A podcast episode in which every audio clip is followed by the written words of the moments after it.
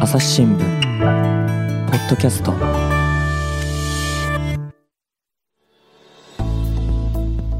朝日新聞の澤田亮です、えー本日はオピニオン編集部より田中聡子記者そして東京経済部よりおなじみ東江里香さんお呼びしておりますお二人ともよろしくお願いいたしますよろしくお願いします。よろくお願いします。さて今日はどんな話を父さんしましょうか？はい。はい女言葉、男言葉、えー言葉遣いにおけるジェンダーステレオタイプですね。ジェンダーステレオタイプ、えー先日あの長官のオピニオン面に、はい。えーインタビューを載せました、えー日本の、えー言語学者アメリカの言語学者日本の翻訳家の方、え3人が出てくる、えーインタビューを載せたんですが、はい。えー私と田中聡子さんと利根立記者とで、えー書いております。ということで田中さんと今日はやってまいりました。はい。こう女言葉ってそもそもどういうものを女言葉っていうんですか？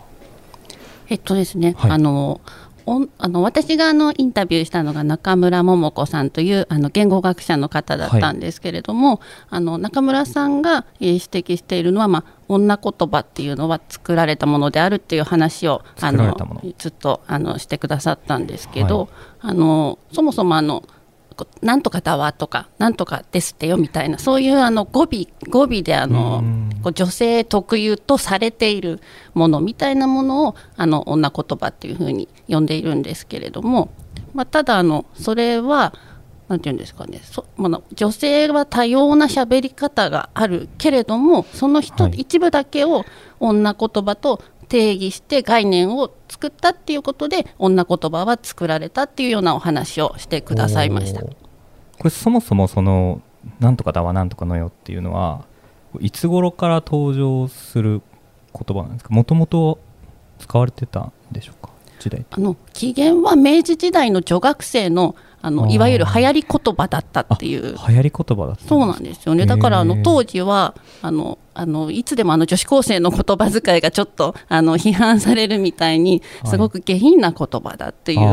ような言われ方をしていて。なのであの小説なんかでも「てよ」とか「なんとかだわ」とかっていう登場人物はどちらかというとあの不良だったりとかこう貧困法制じゃないあの女の人に使われたっていう言葉だったそうです。あのもうちょっと言うと、はい。その遡るとその室町時代のその宮中の女性がその台所周りを中心に作った女房言葉っていうのが江戸時代にこのもっと語彙を広げてあの遊女の言葉と並んで発達したっていうのがある、るそうなんですね。はい。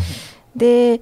あのこれえ以前私3年前にもあのこの記事を書いたことがあるんですけど別途、えー NHK 放送文化研究所の方に聞いた時に、あの日本語はやっぱり一人称や二人称を原則あまり言わない分語尾の使い分けが発達した面も、まあ、あるっていうふうにおっしゃってました。そういうわけでその例えば女性は「だわ」で、えー男性は「だぜ」的なところでえー発達したんじゃないかという指摘がありますね。そこで判断するというかはい、それが、まあ、今、田中さんが言ったように、えーもっとその女学生の言葉として、どんどんどんどん発展していったっていう話ですよね。なるほど、うん。なんかその当時その下品で乱れた言葉みたいな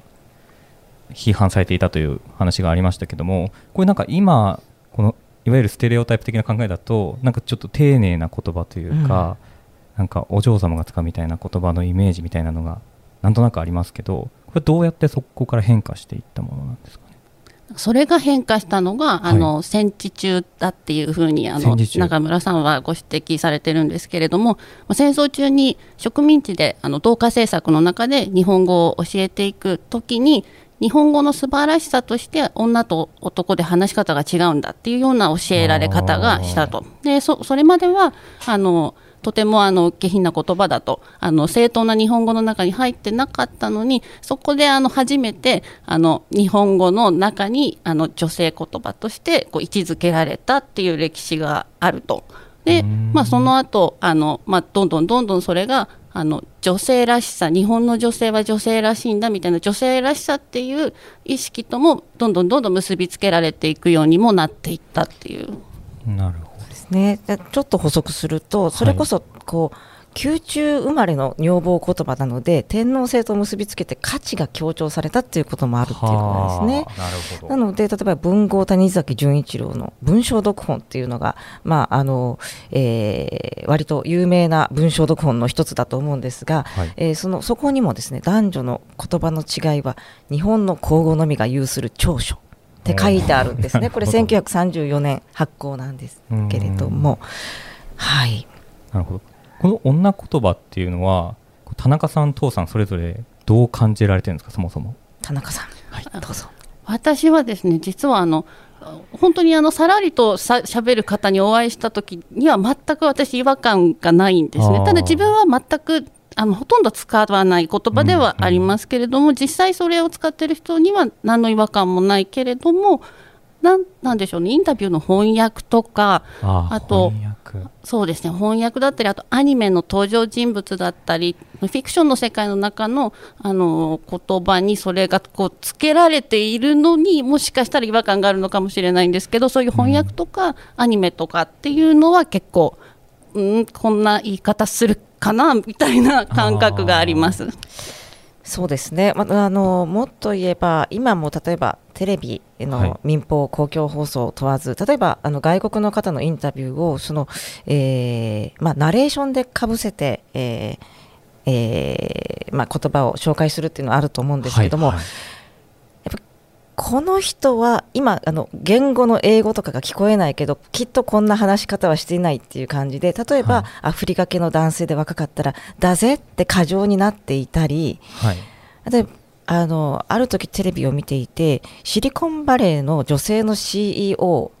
が話してたんですけども、はい。そこで過剰に「なんとかだわなんとかなのよ」って「なのよだわ」ってこの人ものすごいキャリアを持った人で多分こんな雰囲気では喋っていないだろうなっていうのを なぜこんな風にかぶせてるのかなっていう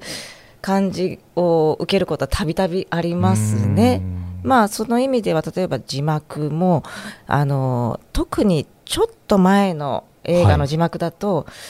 なんかもうアクション映画なのにでそこで女性がものすごい戦ってるのになんとかだわっていうのは結構あったんですよね。もちろん今かなり変わってきていて、変わってきてるんですね。はい、例えばそのあのブラックパンサーはいっていう映画があったと思うんですけど、あのあれも一つの転機のあの転機の一つだったと思うんですが、えーあの字幕例えばあのあれは史上初のアフリカ系スーパーヒーローを描いて世界的に、まあ、世界で記録的ヒットになりましたけども、うん。この女性の登場人物の日本語字幕の大半にいわゆる女性語がないっていうですね、で王女も出てくるんですけどあのとても元気のいいキャラなので、はい。えーこう字幕を担ったその千代木真理さんって方に当時取材した時に、えー趣里はとっても元気のいいキャラなのでダワだと合わないと思ったっていうことで、えー他も極力現実味のある語尾にしたっていう、えーでそれでまあ配給会社もいろんなく受け入れてっていうことで、えーブラックパンサーは一つあの、えー女性語を減らした映画の一つになったかなと思うんですけど。そのそこ、まあ、その後だいぶ減ってきたかなと思うんですがおそらくちょっと昔の映画を、えー当時の字幕で見るとかなり違和感があるものは 結構散見されるのかなという感じしますね。なるほど。確かに翻訳、僕も映画とか見ますけど、はい。まあ、有名どころで言うと「ハリー・ポッター」とか、うん。もうハーマイオニーとか結構なんとかだわっていうのを使ってて小さい頃見てちょっとなんか違和感はあったなっていう記憶は確かに今そうですよね。しましたハーマイオニーは多分あんなキャラではないですそもね。うんですよね、うん、なんかそういうの。この翻訳っていう面で見るとかなりやっぱりこの「だわ」とか「なんとかなのよ」っていう言葉自体は長く使われてきた歴史があるそうすですね。あの今、そのテレビとか映画っていう映像の字幕について言ったんですけど、はい。映像はまあ変化しうるというか、目で見て、えー、大体まあどんなキャラか分かりやすいっていうのはあると思うんですけど、はい。音声でも。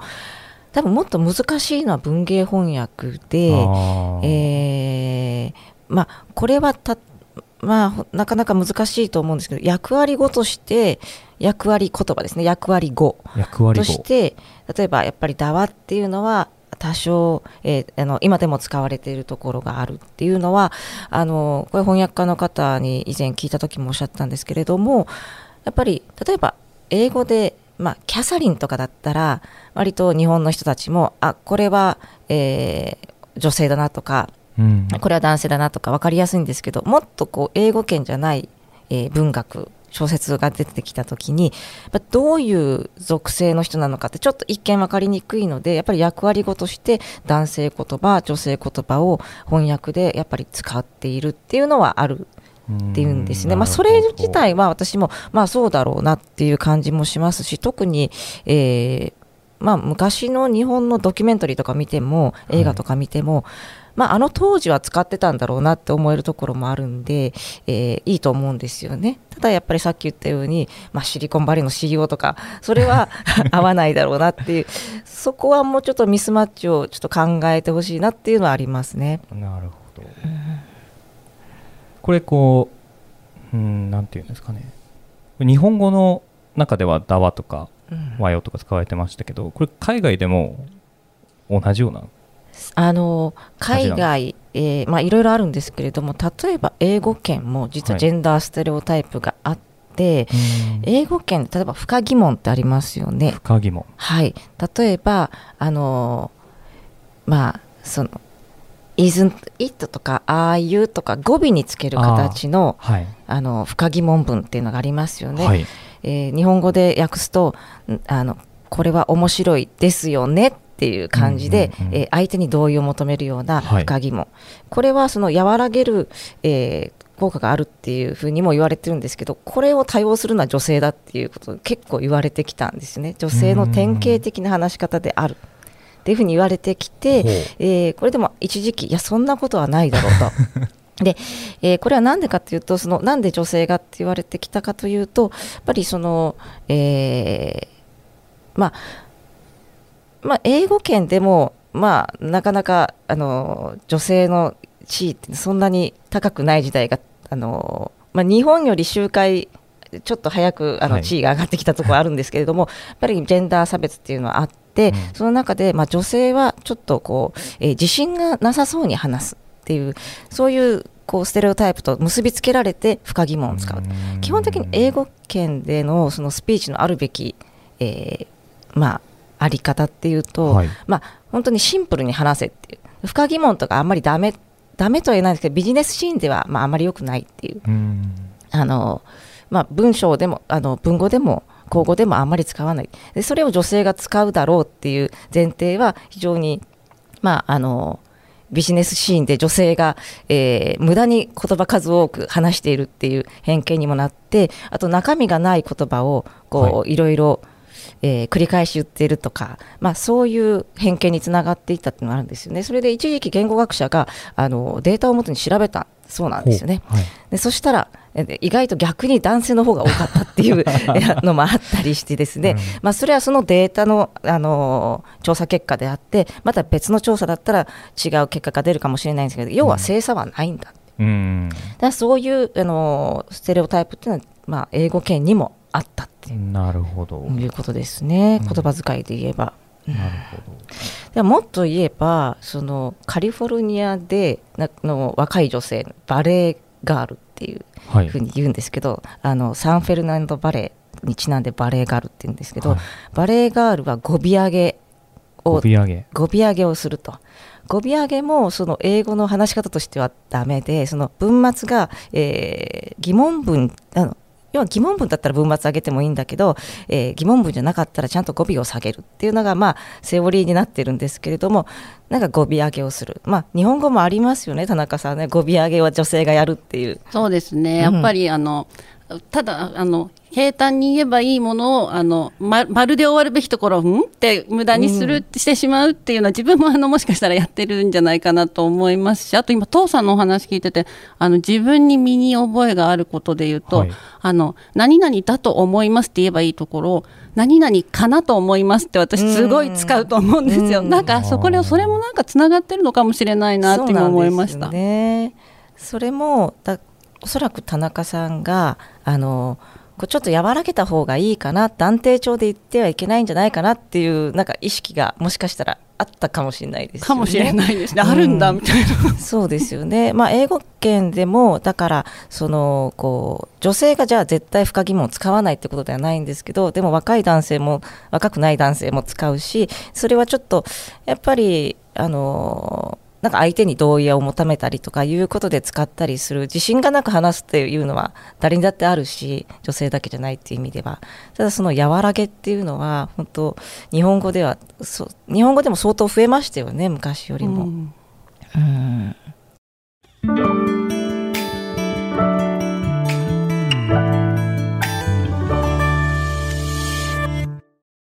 忙しい時でも大事なニュースはチェックしたい。それなら朝日新聞デジタルの紙面ビューアーとポッドキャストはどう？紙面なら見出しの大きさで大事なニュースが一目でわかるしポッドキャストは通勤中でもながら聞きできるよ。いつでもどこでも。朝日新聞。なんかその大学で教えてる方が言ったんですけど最近だから若い男性だけじゃないかもしれないけど男性も昔のように「おいお前」みたいなことはやっぱり言うえー男性は減ってると。言わないですね。若いのか真田さん 真田さん言わないですよギリギリ20ね。代ですけど。おいお前あんまり言ったことないあんまり言ったことないってほぼないですね、うん。やっぱり昔ってやっぱそういう言葉。ちょっとなんか断定調で言うのはばかられるっていう感じありません？あーちょっとそうですね。はっきり断定して言ううん、と、なんかこう主張が強いというか我が強いみたいに思われるんじゃないかみたいなので和らげている部分はあるかもしれない。そうなんですよね、だからこれもやっぱり自分がどう見られるかっていうのをこうなんかこう多分性別問わずみんな気にしはい気にし始めて、うん。その結果例えばじゃあ昔はもしかしたら女性も不可疑問あの英語圏の女性も不可疑問的なものが多かったっていうことがあったかもしれないんですけど、うん。えーそれが男性もあるっていうのはその傾向とちょっと地続きかなって感じしますよね。でで「おいお前」はなくて「それお前違う」みたいなことも言いま言わないですよね。言わないですね、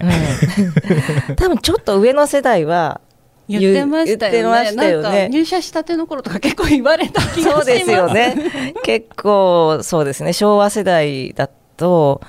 特に男性だけじゃないんですけど、あのそれ違うだろうっていうのは平気で言って、これ今はちょっと男女ともそれはきついなっていうことで言わなくなってるっていうのはあるかもしれないですよね。でもだから私は逆にそのなんていうか例えば会議でシンプルに言うようにするとかあんまりこう言葉を尽くすことも大事だけれどもまあ長くしないようにするっていうふうにしてますけど例えば男性のこう会議進行者は割と和らげて言ってたりとかありますよね。なんかハラスメントになっちゃうんじゃないかとかあーでもそれ多分そのハラスメントが言われるようになってだいぶ意識変わったっていうのはある気がしますよね。ありますよね。田中さんあのこのポッドキャスト初めてじゃないですか。で2回目なんです。あごめんなさい。2回目。実は2回目。ごめんなさい。2回目なんですよね。であのポッドキャストの前にちょっと話すのが苦手だって言ってましたよ収ね録前おっしゃってましたね。これなんでだと思います？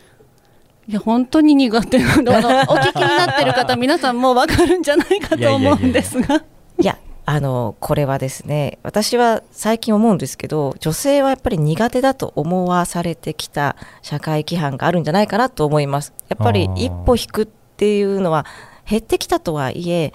特にこう学生時代と違って社会に出るとなんかちょっとこういろいろ気遣いを強いられるっていうことがあってなかなかあの最初に発言するのをこう、えーはばかる。これ男性も最近増えてきてるとは思うんですけども、うん。特にちょっと前なんかはそうだったなと思いますね。だからあの喋り慣れてないというか場数を踏めていないっていうところがあるのかな。私も喋り苦手だってずっと言い続けてましたからでもやっぱり場数なんだと思うんですね。でもそのこう例えば管理職になるのが男性が多い結果男性は話す場が多いんですよね。うん。相対的に。で女性はその人のあの人前で話すっていう機会がどんどん減っていくと苦手だなと思ってくるとか、そういうこともあるんだと思います。そうするとちょっとこう自信投げに不可疑問を作ったり、なんとかじゃないかなと思いますっていうふうに和らげてこうちょっと反応を探ったりっていうことをしがちっていうことがあるような気がします。うんなるほど父さんも田中さんもこう小さい頃はこう例えばこの女言葉を使うようにって言われた経験だとか例えばなんかこうそれはないですね、まあ、私の場合、関西なので、関西弁っていうところありますね。で、まあ、ちなみに言うと、関西弁で、なんとか、やわーとか、なんとかだわーとかいうの、これを文字にすると、なんか女言葉みたいに見えて、いや、これ、丸学校関西弁ですって 言いたくなるときあるんですけど、はい、ちょっと関西弁なので、あんまり男女の女性言葉とか、あんまり意識したことはなかったですね。田中さんどうですか？私東京ですけど、一度もその女言葉的なものを使え、的に言われたことはないですね。全くないと思います。うんうん、何なんですかね、そのちょっとやっぱりそうするとこう現実では使った方がいいって言われてないのにこう例えば翻訳の場面とかそういう場面ではなんか使った方が丁寧みたいなその意識があるっていうのなんか不思議な感じがします。多分だわを言あの話しているっていうのは現実にそんなにあの年配の方以外はいないのかなって思いますね。ただまあでもちょっと出てきたりとかはあるとは思うんですけどもだいぶそのまああのリアルの場面では減ってると思います。だからだからその例えば字幕翻訳とかでそういうものが出てくると違和感を感じるっていうことだと思うんですよね。でそれもだから昔の人たちが出てくるような、えっと、昭和のアニメとかだったら多分違和感がないのかもしれないし。うん、これ例えば海外の人のインタビューとか、はい、取材とかされた時に女性の相手が女性の方で、はい、こう自分が記者の立場としてその翻訳というか日本語でこの伝えるときに意識の中でこれ語尾をあのタワとかにした方がいいのかみたいなそういう意識は生まれたことない全くしませんね、うんうん、あの新聞ででも結構遡るとあるんですよ。あね。あの、うん、インタビュー記事で鍵括弧なんかなんとかだわってしてる人がいるんですよね。い や年代的にこれじゃないんじゃないかと読みながら、あの思うんですけど私は多分一切と言っていいほどやってないですね。はい、田中さんどうですあ私、日本語しか喋れないので翻訳という作業をしたことがないのがその1なんですけどでもこの前あの特派員してたあの記者の先輩に、はい、あのこの件で話聞いたらあのなんかあのやっぱり女性のあの鍵括弧の中がの語尾がデスクがこうあの女言葉に変えていたと。でなんでこんなに全部女言葉なんですか？って聞いたらやっぱりあのさっき父さんがお話ししたことと一緒であのこの名前を見ただけじゃ女性か男性かがわからないからつけてるんだっていうことを言ってました。なるほど、ね、役割ごとしてつけるっていう行為はこれはありありというか、まあ、仕方がないっていう部分はあるんです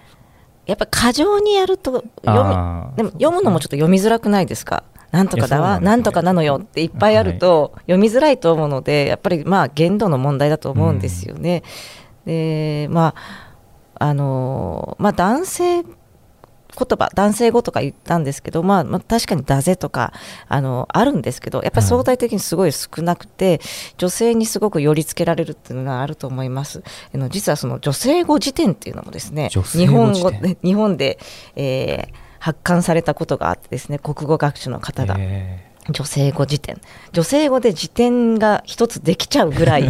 あるわけですよね。すごい。男性語辞典はありませんからね。私が知る限りはないと思います、ね。うん、えー、あったらあのリスナーの方教えてください。であのジェンダーステレオタイプで今まで言葉遣いの話してきましたけれども、はい、あの実は言葉数っていう意味ではあのこれも英語圏も日本語圏もありますよね、もう、うん、あの他の多分言語にもあると思うんですけど女性は言葉の数が多い。なんかよく聞きます、ね、はい、えー、まああの先日あの、えー、森元首相がですね、えーはい、なんて言いましたっけ田中さんえっと、女性がたくさんいる会議は時間がかかる。はい。という趣旨のことをあのおっしゃって、まあ、世界的に物議を醸してですね 結構英語の記事になってるんですよだからあの私アメリカ人の言語学者の方にあのマーク・リバーマンさんっていう方に今回取材したんですけど彼も知ってましたね、はい、この発言のこと。で全然その、えー、学者ではなんの何でもない、えー、のフィリピン人の女性とえー、話したら、はい、あのその時もあの森本首相の発言すごい問題になってねって言われたからかなり世界的に知られちゃったってことなんですけども 逆に言えばこの話題かなり普遍的なんですよ。あのまあ、英語圏でもなん少なくともアメリカで、えー、女性の言葉数が多いっていうのはずっと言われてきていて、例えばあの結婚のカウンセリング、まあ、アメリカってカウンセリング大国だと思うんですけど、なんかこう結婚で問題があった夫婦でカウンセリング受けに行くっていうのは、すごくまあ一般的なんですけど、そこでよく言われるのが、やっぱりあの妻が話しすぎるから、あの夫が疲れて、えー、それであのいさかいが起きるのだみたいな、いさめる、えーまあ、根拠として使われたりですね、そういうことになってるんですよね。で、これも、あの言語学者がデータで論破したっていうのがあってですね。やっぱさすがというかですね、えー、マーク・リバーマンさんご自身がさあのまさにおわりになったんですけども、はい、あのえーまあ、女性脳っていう女性、フィーメールブレインという本が一時出たんですね。そこに、えー、女性はあの男性の何倍も言葉数が多いと。うん、女性脳っていうのもですねちょっとなんかあのこうざわっとしますね。あの女性の男性のって言われてね 田中さん今うなずいてますよね。ざわっとしますよね。そういうタイトルの、えー、本が出たんですね。日本でも翻訳されてるんですけれども、はい、これ女性の学者があの書いたものなんですけどもこれに対して男性の言語学者が、えー、違うと。違うだろうということで、えー、あの調査をしたらあの膨大なあの言語あの会話データを調査したらいやあのそんな精査はなかった。逆に男性の方が多いみたいなこともあったりして あの場合によってですね。でその彼が知っているそのまあ某 IT 大手企業に勤める女性がその、まあ、中間管理職なんですけどいろんな会議をこう観察していて、えーまあ、これをちょっとあの研究してみようということで、えー、会話データを記録したんですね。そしたら男性が女性の女性が話してる時に男性が割って入る確率がすごいあの多かったと、うん、女性が男性に割って入るのはあまりなかった。女性同士で割って入るのはあったっていう。だからその言葉数の精査ってないんですよねっていう、まあ、状況次第で。どうですか田中さん。そうですね自分は多分あの話すのが苦手というコンプレックスがあるので話短くするんですよ。なので自分は長くない自信があります。ただあのいろんな場面であの私は感じるのはあの男性の方が結構話して長くないかなっていうことがあの多かったですね、こう最初の3行ぐらいで言いたいこと終わってたはずなんです。そその後はなんかこう、とうとね、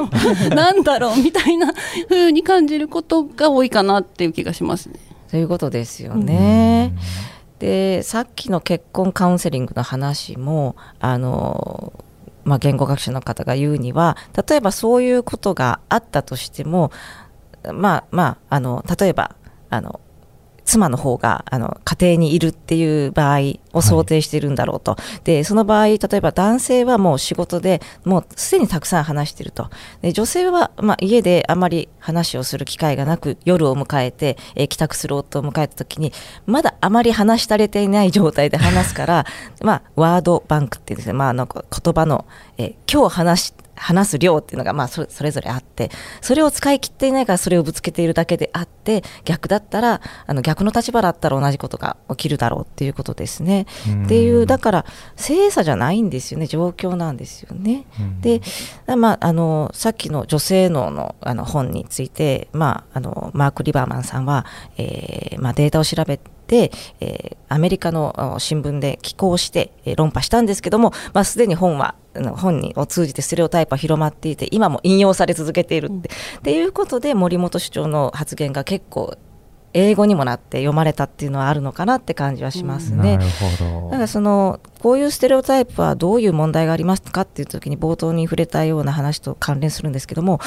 やっぱりこの女性の言葉を無視して信頼度も下げる口実を与えてきたっていうんですねリバーマンさんは、うん、だから中身がない話を繰り返しするから注意を払わなくていい。いろいろ言ってるけど気にするなっていうふうに、まあ、あのあのそういう口実を与えてきた。ということからするとそういう言葉数をめぐるステレオタイプもやっぱりあの何であれ、まあ、偏見につながるということですよね、よくはない。これをこの現状を打破していくにはじゃあこうどうしていくのがいいというかどう思われます？かどうしていくのがいいんでしょうかね。そのこう女性語というのが、まあ、なくなるのが理想ということなんですか？いやなんか私あの女性語や女言葉っていうものそのものに、あのそんなに罪もないんじゃないかとも思ってて、うん。むしろあの自分で考えるとたまに使う時っていうのが冗談じゃないわよとかふざけんじゃないわよとかなんかちょっとパワーを自分にくれるみたいなあのそういう面があるなっていうふうに感じていて、それでですねあのそれそれを考えた時に思い出したのがあの女子っていう言葉ってもあの、はい。もともとではないですけどあの長い間あの女子女子力とかうん例えば理,、理系女みたいな、はい。あのあの女だてらに的な意味だったり女らしさみたいな意味で使われていいた,いたし今も使われてるとは思うんですけどでもなんかあのちょっとあの取り戻した感じがあるんですよね。私たちいついくつになっても女子だからみたいな。そういううん。あのポジティブな女子っていう使い方を女性自身がするようになったなっていうふうに感じたのでもしかしたらその女言葉もあなんなんかこうあの女性自身をこうエンパワーするような日が来るんじゃないだろうかみたいなことをあのぼんやりと考えてはいるんですけど、でもうん今現状そうかっていうと多分あのそうじゃないんだろうなとは感じました。結局好きで使う分には誰もそのまあ選択ですからね言葉も、うん。でそれをでもこれこの人たちはこうしたもんだっていうふうに第三者にこう押し付けられるような形でやられると違和感があるっていう、うん。何でもそうだと思うんですよね、っていうことの一つかなと思います、うん。そうですね。なるほど。これこうでもこうステレオタイプを持ってるあの人って結構こうやっぱりおじさんが多いような 僕は受けるんですけど若い世代ってあんまりこのなんとかだわとかそこまでこうなんていうんですかねステレオタイプ的な考えに基づいては行動してないような感じがあって、そうですね、まあ、なんとかだわっていうことにはついてはそうかもしれないんですけど、例えば語尾上げみたいなものって、やっぱり若い女性がするんじゃないかっていうふうになんとなく思っていると、そのなんとなく思ってるのは、どんどんどんどん伝承されていくっていうのはあると思います。で、語尾上げってやっぱりちょっと品がないみたいに思われたりしがちですよね。うん。おそらく、えー全般には、やっぱり、あのカチッと言わなきゃいけないっていうことが、まあ、そのオフィシャルな場ではあると思うんですけども、実は例えばブッシュ、あのー息子の方の大元アメリカ大統領、結構語尾上げ多様っていうのは、割と有名な話で、でもそれはなんか同意を求めるっていう聴衆にっていうところがあって、だから別にその高齢男性だって語尾上げは使ってるっていう話になるので、ね。だからそういうこの人たちはこうだよねとかあとあの例えば人種でくくったりこの人たちはこうするよねっていうこと自体を、まあ、やめていく一つのきっかけを考える材料なのかなとは思います。うーんなるほど。うん、さつきあのつ使いたい人は使う。えなくすべきとも思わないうんっていうことですね。うん。うん。そうですね。なんか取り戻したいですね。あの。なんかそのステレオタイプを変えていくためにできることみたいなのはあるんですかね？それは個々人がやはり意識で変えていくしかない。あとやっぱりでもそのやっぱりステレオタイプを持ってる人たちを変えていかなきゃいけないっていう面もあるような気はするんですけど。そうですね、まあ、でも私たちメディアの責任というか、責務も大きいのかなと思いますね、まあすね簡単にそういうものを使わないっていうことでしょうかね、うんそれはやっぱり、そうしたもんだっていうものをさらに広げていく一つになってしまいますからね。うん。なるほど田中さんどうですこういう記事を書き続けるっていうことで頑張ろうかなと思ってます。そうですねなんかぜひこれをきっかけにいろいろね記事も読んでいただいて考えるきっかけになればいいなと僕自身も思います、えー今回の記事、朝日新聞デジタルで検索すると出てきますので、はい田中聡子、えー、と検索すると、またい他のインタビューもいろいろ出てきますので、はいぜひ皆さんよろしくお願いします。よろしくお願いします。はい今日は田中さんと父さんお越しいただきましたお二人ともありがとうございましたありがとうございました。ありがとうございました。